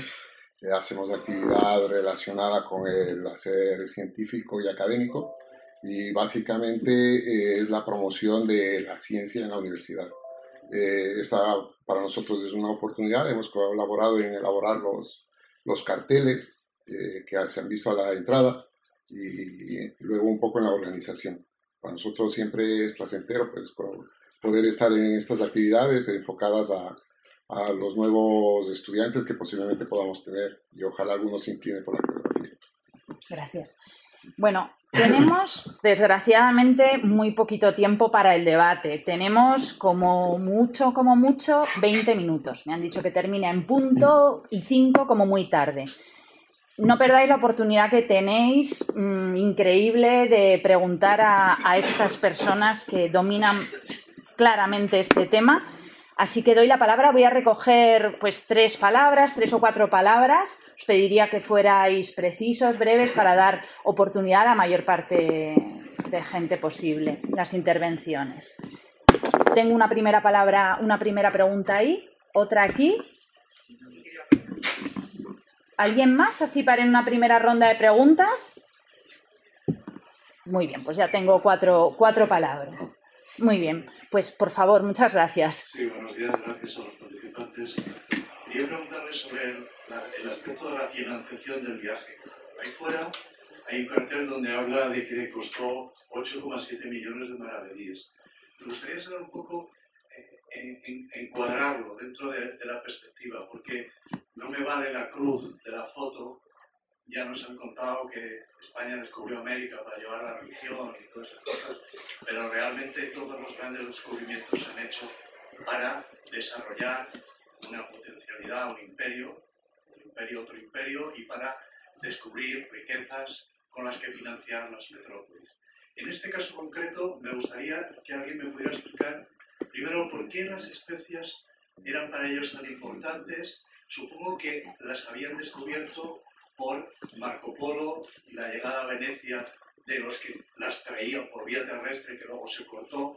Es decir, en qué medida ellos sabían que ahí había un potencial que merecía gastarse 8,7 millones de maravedíes, porque me da la impresión que a lo mejor no era tanto por las especias como por descubrir la mitad del mundo que te daba un potencial económico, político y militar evidente. No hacía falta descubrir América para saber que en América había poder y por otro lado las consecuencias después. Es decir, sabemos, porque se ha estudiado mucho, que el oro y la plata que viene de, América contribuyó a el desarrollo del, poderío del Imperio Español.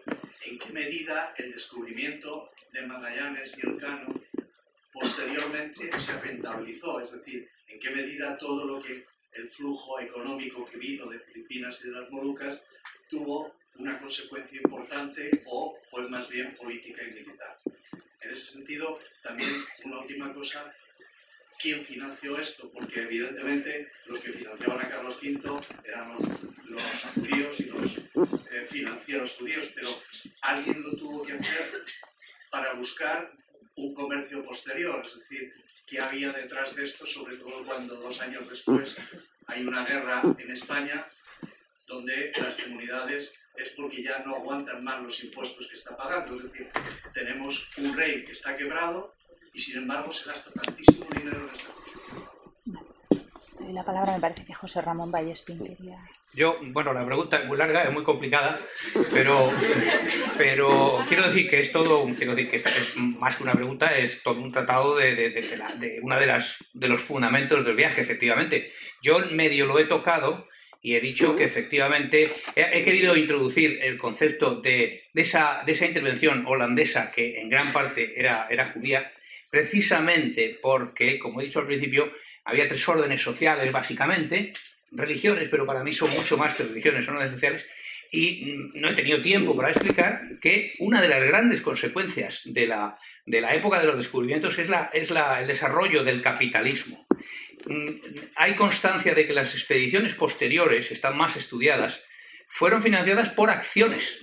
Es decir, fueron empresas por acciones. Hubo una serie de inversores que, al, modo como se hace hoy, ponían su dinero y además en pequeñas acciones. ¿eh? Las, las, las expediciones posteriores están bastante más estudiadas, se sabe bastante más de quién invirtió. Entonces, básicamente, eso, aparte de todo lo que ha dicho de los factores eh, geopolíticos, tal, sí que se sabe que, hubo un, incipiente capitalismo eh, con inversores privados en las posteriores. Yo no sé si alguno quiere corregirme, no lo sé de todo bien. Tengo la impresión de que la de Magallanes no la sabemos tan bien, la expedición de Magallanes, cómo se financió. Oficialmente la financió básicamente la corona la corona, la Casa Real. Mm, para mí, detrás había, como en el viaje de Colón, unos inversores particulares, que en el caso de Colón fueron los, los judíos de Aragón los que pusieron el dinero. Eso es lo que yo puedo añadir. No sé si alguno quiere decir algo más. hay una participación muy importante de la más famosa familia de prestamistas de Europa, los Figuer, y sus representantes en España, los López de Aro, estos aportan aproximadamente un 60% y el otro 40, un 30 la aporta la corona y un 10 inversores privados. Todos eh, se les devolvió religiosamente su dinero y obtuvieron pingües beneficios, así como todos los marineros sobrevivientes y los que no sobrevivieron también recibieron dinero gracias a las 60 toneladas de clavo que regresaron a bordo de la, de la Victoria. Gracias. Había una palabra también por ahí. Voy a primero. Ah, es que voy a si nos importa para quizás una o dos respuestas como mucho, pero mejor. Yo quería hacer una pregunta y se ve que no entra dentro del tema porque dice que no me pasa nada. Siempre he tenido la duda de por qué Cristóbal Colón terminó en Lisboa y estuvo tres días antes de llegar a, a reunirse en la cual estuvo la Corte Portuguesa antes de llegar a reunirse con la, a Española si se sale de tema, pues no conteste, no pasa nada, y si me lo resuelven, me encantaría. Alisios. no hay otra explicación. Alisios, cuando regresaron, la Santa María se quedó en Locoyos Haití como fuerte Navidad y las otras dos, la pinta, llegó a Bayona, que fue donde la llevó el viento, y la niña, perdón, al revés, la niña llegó a Bayona y la pinta a, a aquel donde iba el almirante, a Lisboa, y bueno, y de allí fue a Barcelona a encontrarse con los reyes y a, entregarles la historia, la noticia de todo lo que había descubierto. No hubo, no hubo ninguna acción portuguesa de intentar evitarlo. Lo llevó allí el Alisio y allí no hubo toda naturalidad. ¿Había otra palabra por allí, al fondo primero? Bueno, yo no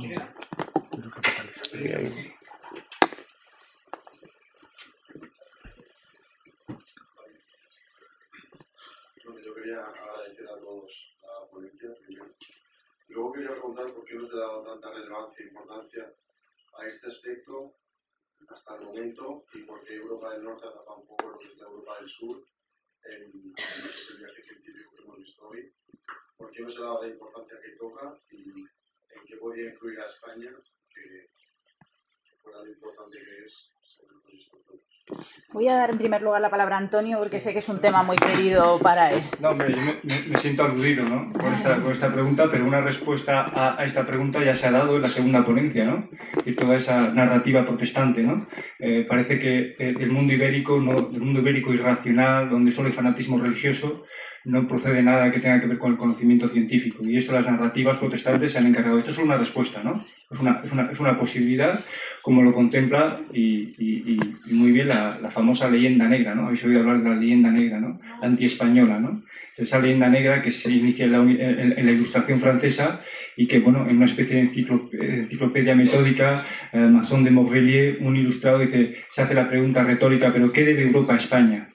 La respuesta es eh, dinamitar eh, de arriba abajo la tradición ibérica en general. Esa leyenda negra luego se traslada también a Portugal con, a, finales de, a finales del siglo, del siglo XIX. Esta, esta, es una posible respuesta. Una respuesta más histórica pues es bueno, la, que tiene que ver con la primera pregunta. ¿Hasta dónde llegó esa rentabilidad? Bueno, ese, ese eh, eh, es decir, digamos que el dominio del mundo eh, moderno pasó rápidamente a otros imperios. ¿no? Si la gloria a principios del siglo XVI, segunda mitad también del siglo XVI, era ibérica, pues eh, rápidamente pasó a, Inglaterra y a Holanda, en muchos casos copiaron el eh, proyecto científico institucional de Lisboa y Sevilla. En muchos casos hubo una expedición de Isabel, I de Inglaterra a Sevilla para copiar lo que allí se hacía a nivel de tratadística, de cartas náuticas, de métodos de transmisión de conocimiento a pilotos. Entonces esto es muy importante. ¿no? Hay una, una clara respuesta narrativa por dinamitar todo lo que procediese del mundo católico eh, y, y, y, bueno, luego también una, una respuesta histórica. ¿no? Hay, hay, otros problemas, ¿no? otros problemas de carácter ideológico religioso. Pero yo, yo, iría por ahí y bueno, ya, ya lo ha ofrecido el, el doctor Vallespín en la segunda, la segunda ponencia. Yo sencillamente lo ratifico y puntualizo un poco. Os, os lo he dicho, eh, es, es, es Holanda, la protestante Holanda, la que releva a Portugal en todo el este de Asia con ayuda de la, de la anglicana Inglaterra que participa en esa guerra que medio os he contado, que es bastante ignorada en, en, España. En España nos preocupamos de las guerras que hizo lo que hoy es España, pero nos olvidamos de Portugal. Y, ahí, ahí es donde se produce no solo el, la conquista militar, conquista militar política de esa parte de, la, de todo el Índico por parte de los, de los holandeses, sino que es que los ingleses también ganaban terreno en otras partes y estaban aliados los franceses, los franceses mitad y mitad, y luego tampoco me dio tiempo a terminar en mi conferencia deciros que a nosotros nos relevó ya al final, en Filipinas, nos relevaron los Estados Unidos, que todos esos países se desarrollaron enormemente, económicamente, y entonces es lo que ha pasado, que ellos tienen su narrativa y lógicamente el que gana la guerra cuenta la, cuenta la guerra. Nosotros hicimos lo mismo con los árabes. La reconquista eh, no, solo, eh, no solo derrotó al Islam, sino que les, les negó el pan y la sal en, el relato. Y entonces ahora tenemos que estar recordando que fueron los árabes los que les enseñaron a cultivar, a manejar el agua, a matemáticas, el, la, la, cultura griega, etcétera, etcétera. Mm, voy a dar una última cuarta palabra ahí porque sé también que David y Carlos quieren intervenir, entonces os pediría a todos, por favor, mucha brevedad. Estamos, es, es realmente una pena, ¿no? Porque, pero bueno, entonces esa última palabra que había ahí, había por ahí una, ¿no? Allí tienes otra. Sí, lo que pasa es que primero tengo... Sí. ¿Ya Sí. sí. Bueno, lo primero de todo, eh, mi felicitación por la organización de la jornada. Espero que se produzcan muchas más como esta, porque es fundamental recuperar y retomar la historia de España y los hitos que ha hecho España en el mundo y la historia del mundo. Lo segundo también, eh, la enhorabuena por los ponentes, que es un lujo tenerlos a todos aquí y nos han, nos han ilustrado en todo este viaje.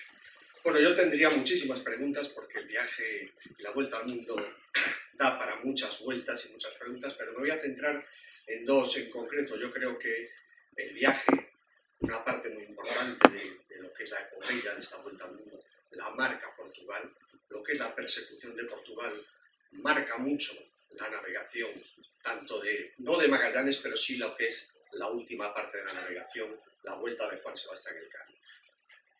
Primera parte Magallanes, segunda parte Juan Sebastián Elcano, pero yo tengo una pregunta en concreto, y es una curiosidad. Eh, antes de poder descubrir el estrecho de Magallanes, hay una nave que eh, escapa, o digamos, ella alega que no es capaz de encontrar, y vuelve, vuelve a España.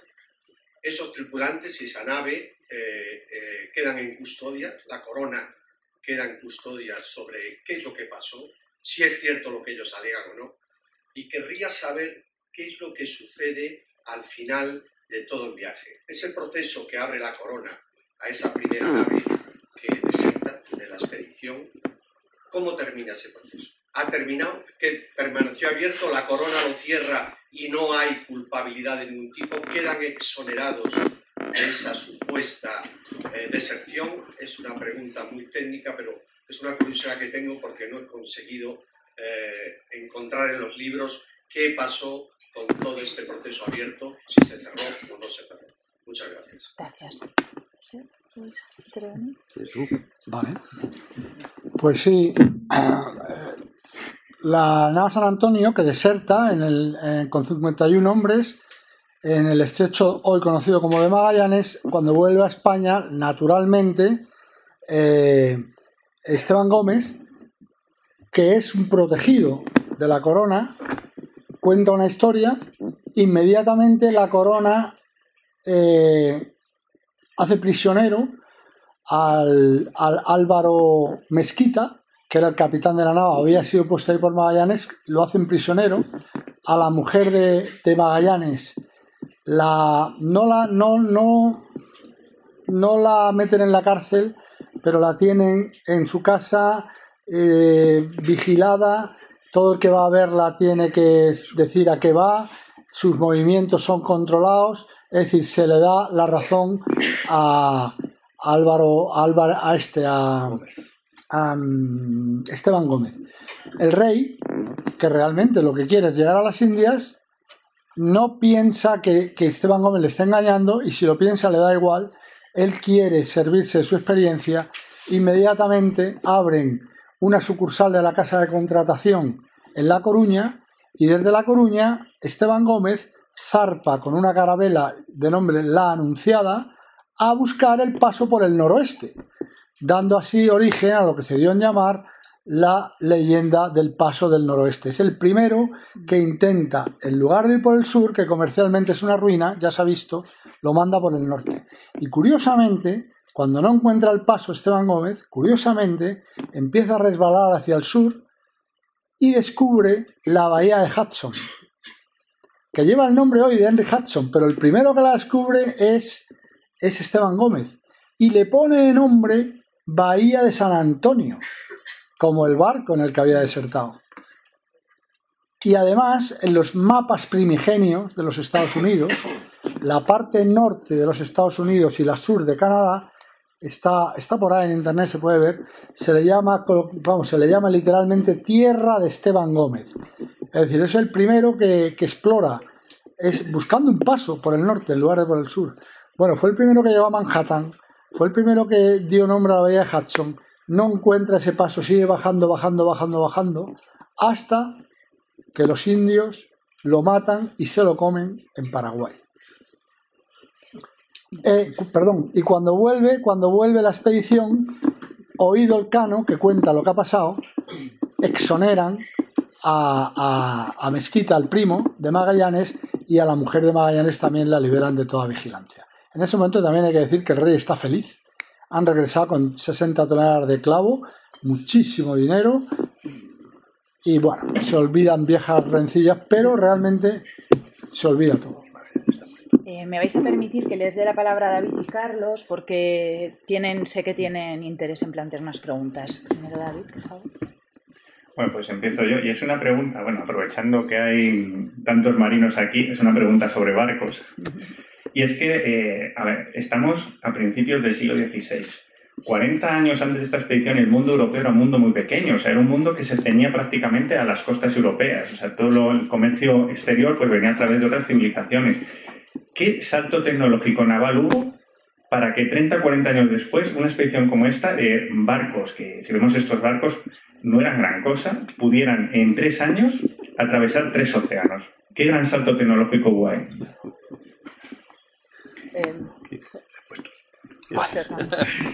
Yo, mm, es un tema difícil, creo.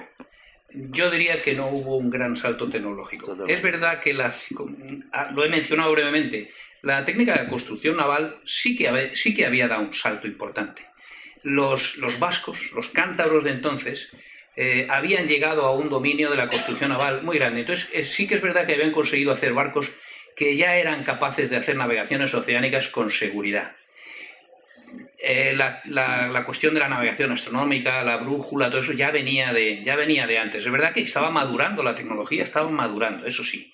Eh, se habían ya levantado tablas astronómicas, pero también venía desde el tiempo de Alfonso, de, Alfonso X Sabio. Había sido una maduración lenta. Para mí, más que un, más que un salto tecnológico, fue la consecuencia, una consecuencia quizá más política. Fue una, una combinación feliz de circunstancias políticas las que hicieron que, junto con esa maduración, eh, se echaron al mar. Eh, la pregunta sería, eh, la pregunta sería de Colón. ¿Por qué Colón, cómo, cómo, Colón se echó a buscar América? Esa quizá es la pregunta difícil. A partir de que Colón llega a América, ya todo es como una especie de impulso enorme, que es el que hace la revolución, en mi opinión. Bueno, esto a mí me parece una pregunta muy importante porque inicialmente se navega el Mediterráneo. En el Mediterráneo hay galeras, que son buques mixtos de remo y vela, y la que se llama la coca, que son barcos tocados con una vela triangular, perdón, que es la que sirve para navegar el Mediterráneo. De pronto aparece Colón, inaugura una ruta nueva, el Atlántico. España es el primer país que navega dos mares. Ninguno antes había navegado dos mares, todos tenían su mar y España en ese momento empieza a tener dos. De hecho, Colón sale de palos con velas latinas, velas triangulares, porque son las que conoce del Mediterráneo y las cambian Canarias a velas cuadradas, que son las que reciben el alisio por la popa y te van llevando, como decía antes, hasta las Bahamas. Luego España es el primer país que pasa a tener tres mares, el Pacífico también. Como el Pacífico también hay alisio, la embarcación es la misma. Primero la carabela, que es portuguesa, y después la nao, es portuguesa también, porque no es más que una carabela preparada para llevar car- carga. Pero es que España es el primer país que tiene cuatro mares, porque a todo esto se multiplica cuando hay que llevar soldados a Flandes, al Mar del Norte, y aparece ahí ya, que esta sí es genuinamente española, la, la, la galera, no, la otra, la, la, lo diré, galeón, el galeón, que es, es- es netamente español como la, la carabela.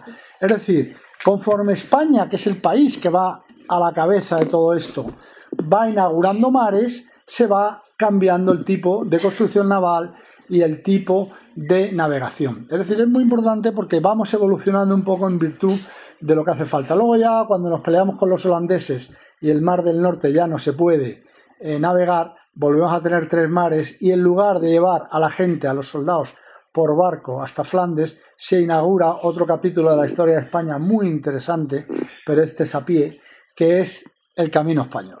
Es decir, barcos hasta, hasta Génova, Génova soldados hasta Milán y del Milán dando la vuelta a los Alpes hasta Holanda, fundando ciudades en cada uno de los sitios donde paraban.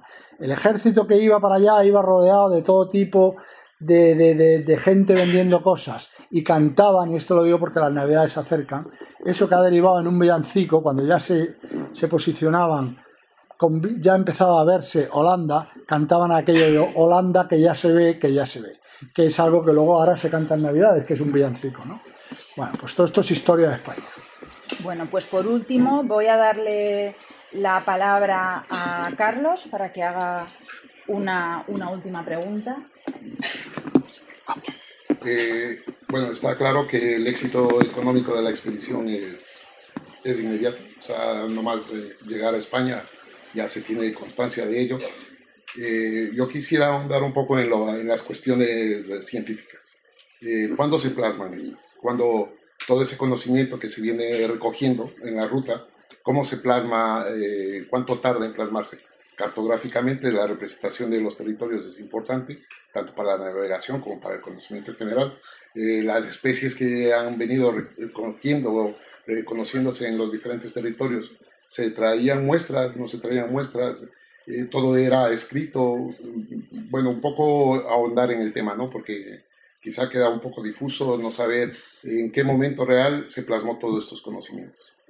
Sí, yo creo que la, la plasmación es relativamente rápida, o, o no, como queramos verlo en cartografía, es rápida, ¿no? Hay ya testimonios cartográficos a partir del 22, una carta que ha sobrevivido, yo la tenía en el PowerPoint, pero como he ido tan rápido, pues a ver, se me ha olvidado. La carta de Nuño García de Toreno, de la parte oriental, donde se ve el antimeridiano por primera vez, eh, es de 1522. ¿no? Pronto, a nivel geográfico, cosmográfico, cartográfico, tenemos ahí una primera plasmación. Y luego en otras cartas posteriores. ¿no? Esto se ve muy bien si estudiamos la cartografía de la Casa de la Contratación. ¿no? Pregunta es muy interesante, como es también la pregunta anterior, están conectadas. ¿no? Yo respondería de la misma manera. Más que una revolución científica, más que una revolución tecnológica, estamos hablando de una adaptación tecnológica. ¿no? ¿Adaptación a qué? Pues a lo que ha dicho eh, eh, Moya, eh, Luis Moya al final, ¿no? Eh, dependiendo de las circunstancias. ¿no? Yo lo explico como un cambio de paradigma un cambio de un mar a un océano, de un mar cerrado, el Mediterráneo, a un mar abierto lleno de posibilidades, que es el Atlántico. Y la adaptación tenía que ser científica, tecnológica, de grandes dimensiones. Los portugueses tienen muchísimo que decir a este respecto, muchísimo. Eh, eh, empezando por, la distinción entre el punto de fantasía, que también se ha hablado aquí, al punto de escuadría, ¿no? eso a nivel más teórico, pero también la adaptación de un instrumento del cual también se ha hablado aquí, del astrolabio. El astrolabio es un astrolabio astronómico que viene de la antigüedad y se adapta a las nuevas circunstancias. Se retira todo el relleno que tiene dentro y nos quedamos con lo que interesa, ¿no? la gradación y toda esta, la, la pínula para hacer observaciones. Es un instrumento rebautizado, es el, astrolabio náutico. Y así tantas cosas. De la carta portulana pasamos a la carta de latitudes, tanto es, no, es, no es un instrumental completamente nuevo. Es nuevo el uso, pero es una adaptación de viejos instrumentos. ¿no? Tanto es una yo diría una adaptación tecnológica muy interesante que a veces queda fuera de la historia de la tecnología y es bien interesante. Bueno, lamentablemente tengo que cortar porque seguro que, habría más eh, reflexiones muy interesantes por parte de, de los miembros de esta mesa sobre esta pregunta, pero voy a darle la palabra ahora a don Federico de la Puente Maroto, que es subdirector del Instituto de Historia y Cultura Naval y que va a realizar la clausura de este de este coloquio y voy a llamar también eh, a la mesa a Carlos Arteaga y a Mara Ruiz para la, para la clausura de, este Bueno, yo no me quiero enrollar mucho porque tendré ya mucha hambre y aparte que yo no soy tan, tan experto como los dos o los tres conferenciantes, lamento no haber oído a Antonio. Simplemente deciros en nombre de del director del órgano de Historia y Cultura Naval, que es a su vez director del Instituto y de Historia y Cultura Naval y del Museo y del Sistema Archivístico de la Armada, que estamos encantados de haber podido participar y que se nos haya invitado a esta magnífica jornada. Agradecer muchísimo a, a Inicia y que nos haya facilitado eh, esta, que nos ha dado esta oportunidad, por supuesto, a la Facultad de Filosofía y Letras de la Universidad Autónoma de Madrid, especialmente a Carlos Arteaga, que es el que más me ha sufrido, y eh, sobre todo a todos los que habéis estado aquí, que sin vosotros yo creo que estas jornadas aparte de los conferenciantes, por supuesto, con esa maravillosa atención y esas preguntas que habéis hecho, pues yo creo que le habéis dado sabor y calidad y categoría. Eh, el instituto edita una revista que se llama Revista Historia Naval, cuyo director es el capitán de navío José Ramón Vallespín, que os invito, ya me he enterado y ha sido una alegría para mí, que eh, hay alguien que la lee en formato PDF en internet. O sea, no hace falta que la compréis, pero bueno, la podéis ver en PDF. Muchísimas gracias. Yo creo que, aunque sería para mí un honor cerrarlo, pero no me corresponde a mí cerrar las jornadas. Te paso la voz, eh, Carlos, que me parece, eso a Mara. Y muchísimas gracias por todo. Bueno, muchas eh, gracias.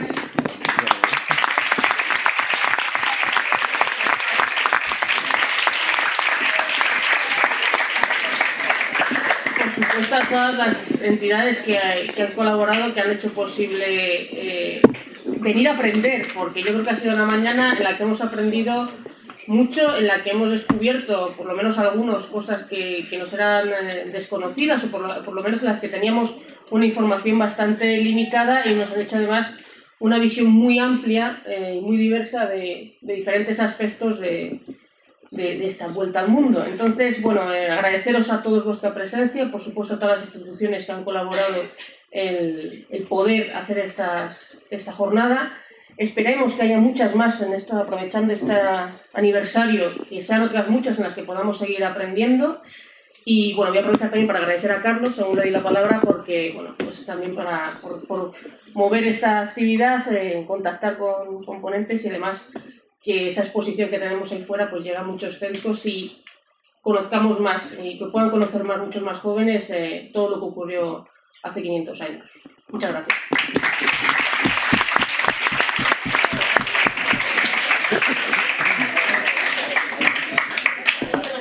Bueno, seré muy breve, muy breve. Sobre todo, aparte de los agradecimientos, eh, Federico, ha sido más bien tú quien más sufrido has tenido que hacer también un milagro para... Y sobre todo los, todos los ponentes que estéis aquí habéis hecho auténticos esfuerzos. Ese ha sido el milagro, la buena voluntad. Y yo creo que eso... ¿eh? Eh, eh, y eso es de agradecer enormemente y más en estos días. Por lo tanto, agradecer a Inice que, que, eh, que, desde luego ha sido muy rápida. Hacer el esfuerzo de esos carteles en muy poco tiempo ha sido una labor ingente. Traerlos aquí ¿eh? supone eh, también un esfuerzo, pero también quiero agradeceros a vosotros que habéis estado ahí. Espero que os haya interesado o que hayáis aprendido algo nuevo, que es lo importante, que de eso se trata. Todo este esfuerzo que se ha realizado es para que aprendáis y lo uséis ¿eh? y también tengáis un espíritu crítico. Yo creo que es eh, el principal objetivo también, ¿no? Así que pues quedan clausuradas estas jornadas y muchas gracias por venir.